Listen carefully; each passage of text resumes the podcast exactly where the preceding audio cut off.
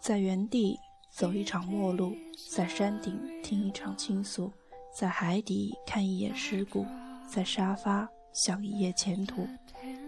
所有为想念花去的时间，都是默片，自己给自己配字幕。你好，远方的人，这里是荔枝 FM 四八二三一六，我是主播陆离。今天呢，我们要分享的故事是五月杂陈。让我们在这个八月去倾听一场有关五月的故事。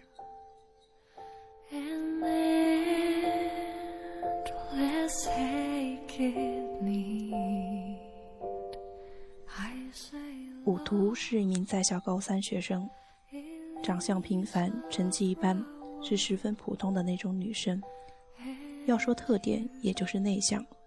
内向到不能仅用安静，而必须用沉默来形容，这就是武图给大家的印象。不爱笑，不喜言语。有人说这个女生有点冷，当然，所谓的大家和友人是不包括杨桑雨的。要进一步说明，杨桑雨是武图最要好的朋友兼同桌。武图是善良的。这是杨桑榆的最初判断。彼时尚是高一军训的时候，严肃的教官要求站立军姿一小时不许动，动了就必须罚站一小时。杨桑榆站在五图的前面，所以那只小蜘蛛爬上前者的背部直达衣领的行为是在五图的眼皮底下进行的。五图是在教官通知还有十分钟的时候。也就是在蜘蛛将要从衣领爬到杨桑宇的脖子上的那一瞬间，伸手拍掉了那个蜘蛛，后果显然很严重。在教官严厉的质问声中，武图一脸天真的说着：“蜘蛛爬到身上会如何如何不好。”不知道他所谓的理由，在视纪律为首的对方看来是多么的冠冕堂皇。最后，在罚站的那一个小时，因为太阳的烘烤和体质差的缘故。很不幸的晕倒了，而杨桑宇认定武图的良好心肠，感动之余决心要与之成为好朋友，遂申请成为其同桌。数日下来，感情渐增，发觉武图活泼可爱的一面。而杨桑宇在形成那个鲜明的认定之前，武图一直都十分的乖顺，两人同去食堂，同去操场。杨桑宇硬是没有发现一丁点儿的破绽，直到某天不小心看到武图的日志。武图的日记上没有上锁，是因为平常情况下武图不在教室的时候都是把课桌锁好的。但那天也不知道是什么原因，杨桑宇在走进教室后坐下时，发现武图的课桌破天荒的没有上锁。想起上午的化学笔记没记好。在觉得虽然武图不再翻他的课桌是不对的，但凭自己和他的关系，应该是不会怎样。之后率性的伸过手去，然后杨桑宇就看到了那本封面十分精美的笔记本，在好奇心的驱动下，犹豫了几下，还是翻开了。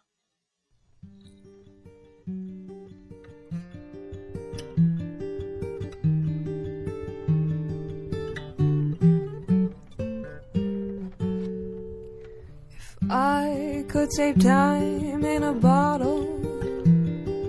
First thing that I like to do is to save every day till eternity passes away. 那个鲜明的认定就是我们的小五图恋爱了，不，确切的说，应该是在进行一场艰辛的暗恋。而光线的男主角有个很漂亮的名字，胡锡成。在十分惊讶之后，杨桑榆的心情变得有些低落，心里有些介意，认定作为好朋友的舞图应该和他一起分享这个秘密。在想起那本日记本之后，变得有些释然。毕竟是沉默内敛的孩子，用言语来诉说内心的情感，可能有些困难。况且日记本里还有这样的段落。一直都在埋怨自己不够勇敢，没有勇气去和你说话，我知道过完这个高三就再也见不到你了。你是生命里一帧亮丽的风景，只能流盼，却不能再路过。也说明这份感情与五图的重大，因足够珍惜而小心翼翼到不敢去靠近，只是独自承受着快乐和无法诉说的忧伤。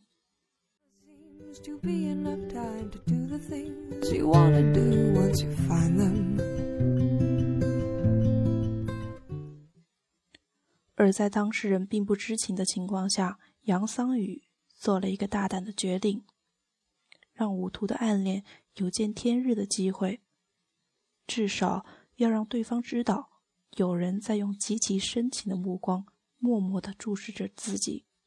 所以目前最重要的是要弄清楚，所谓的顾惜城是何许人也。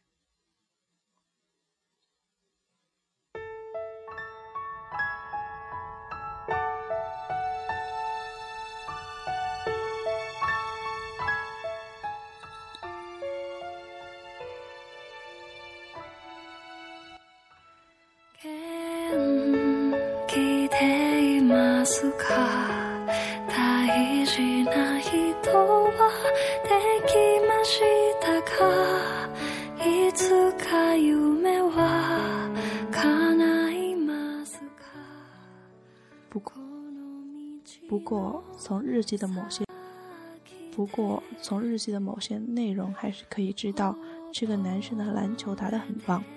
不然，诚实的舞图不会用漂亮的动作、潇洒的姿势之类的赞美词。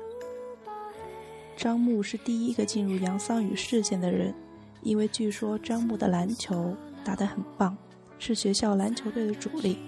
那么他应该是知道顾西城的，所以在一次放学之后，杨桑宇在体育馆的门口等到了张牧。喂，张牧同学，等一下，有话跟你说。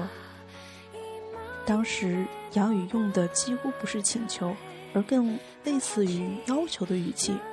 嗯，对方显然十分友好。请问知道顾西城这个人吗？有点着急，顺带希望的语调。不知道。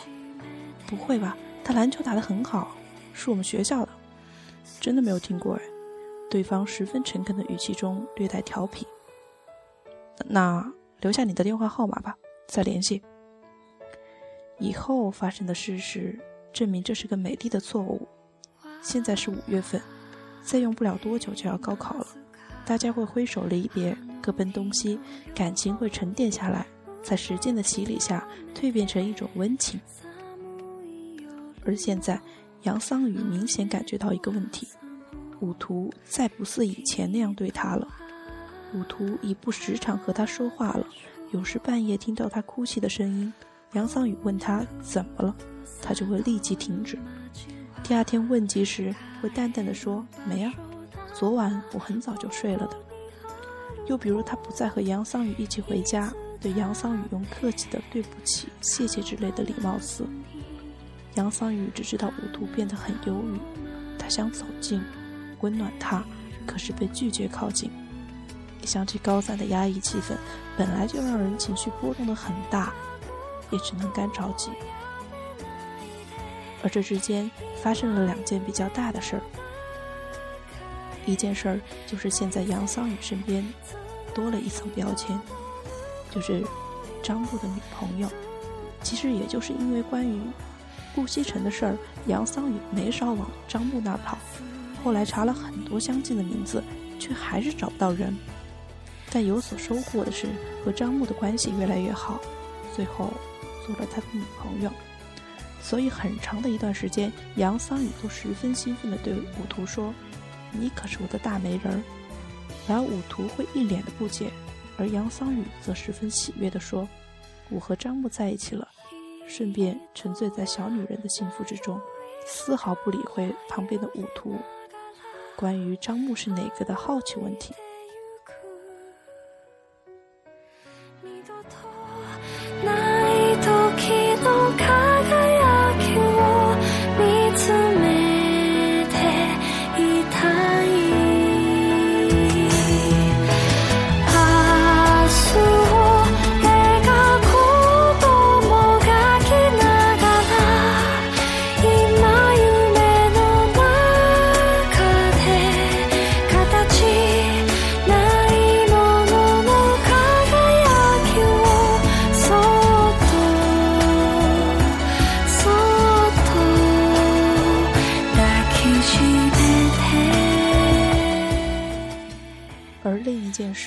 是杨桑雨终于鼓足勇气向武都坦白自己看了他日记的这件事儿，因为那本日记本记满的全是关于顾西城以及暗恋的微妙情绪，而自己除了内疚之外，还有一些好奇，例如那个叫顾西城的男生到底是何方神圣，掳走了武都的心，却还是溜过了自己的眼。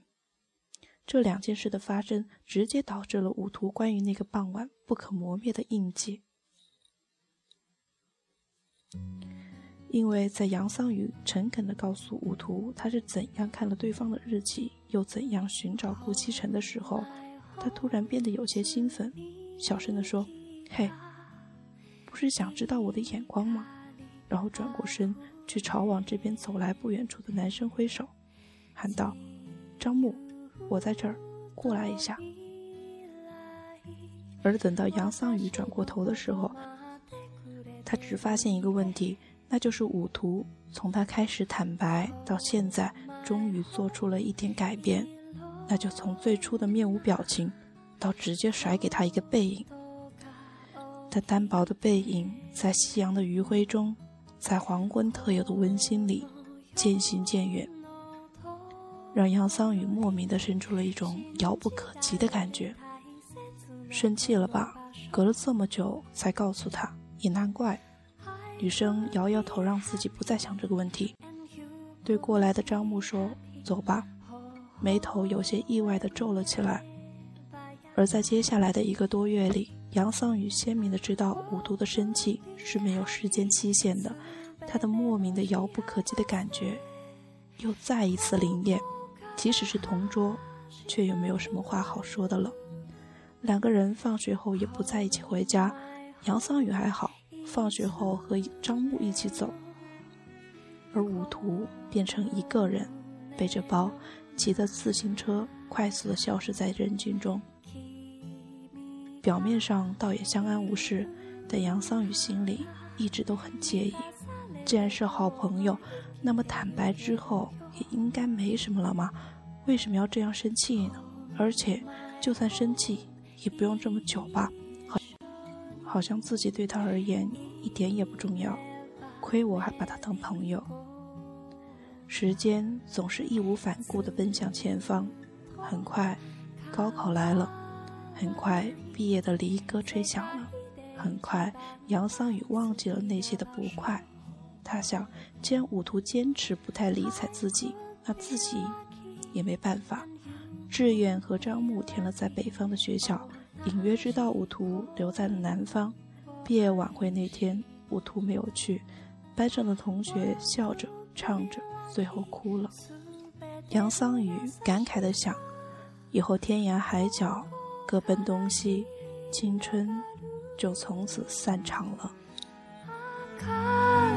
月に光るほのように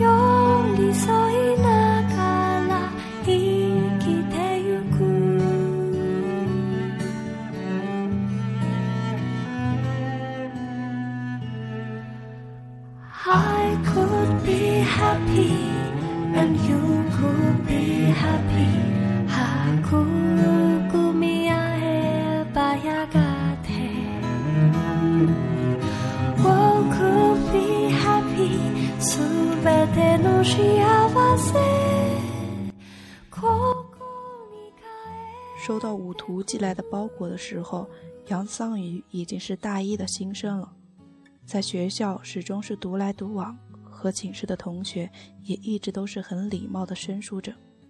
好奇的打开那个包裹之后，看到了那个漂亮的水晶苹果，心里怔了一下，他知道那是武图最喜欢的吉祥物。然后看到了夹在礼品盒的那封信。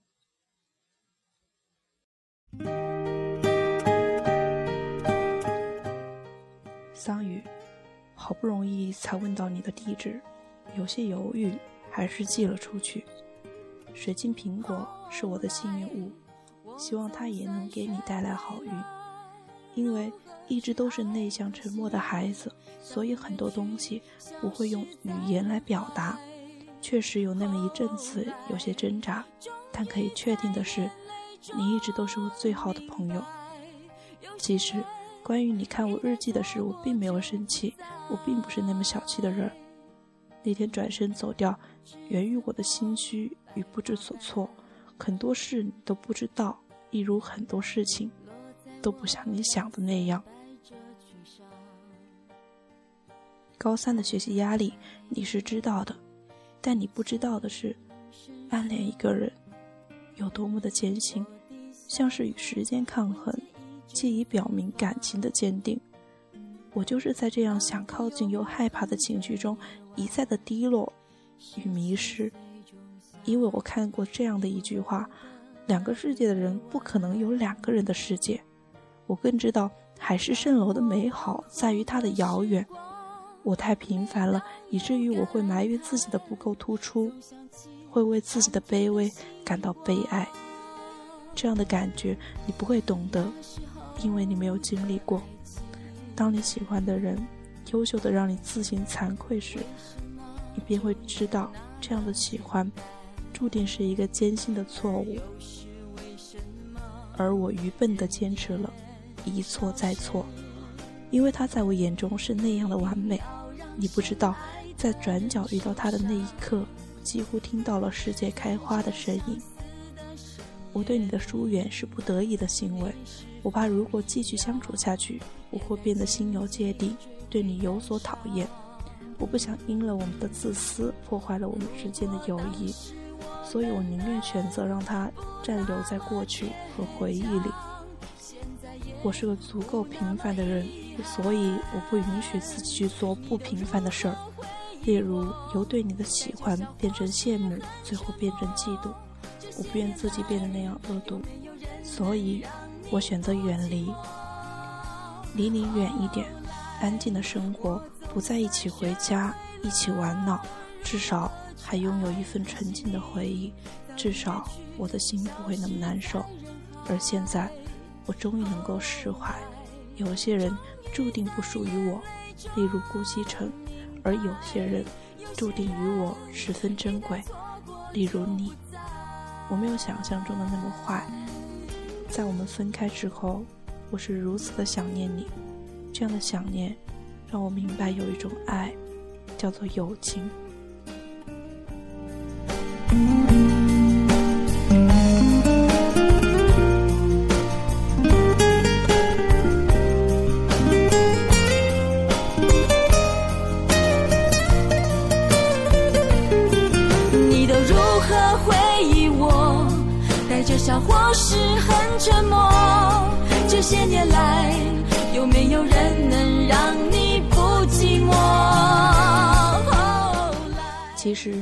不知道的是，所谓的顾西城在现实中是不存在的，所以你找不到他也是很正常的。因为那时的我尚且不知道他的名字，所以就给他取了一个“顾”，是我最喜欢的姓。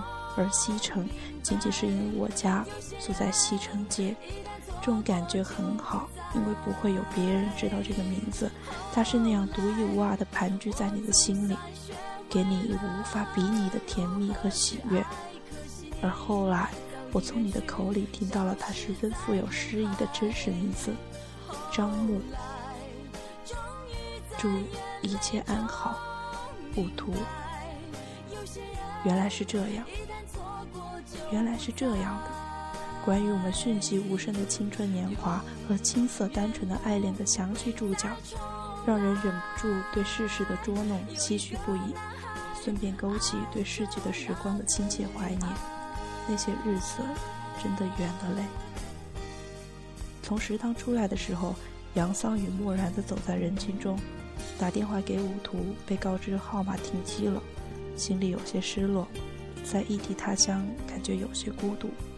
他突然就想起三年前的那次军训，在武图昏倒醒来后，对自己说不好意思时候，对方腼腆的笑容，依然如晚霞般在川流不息的时光中，神采飞扬。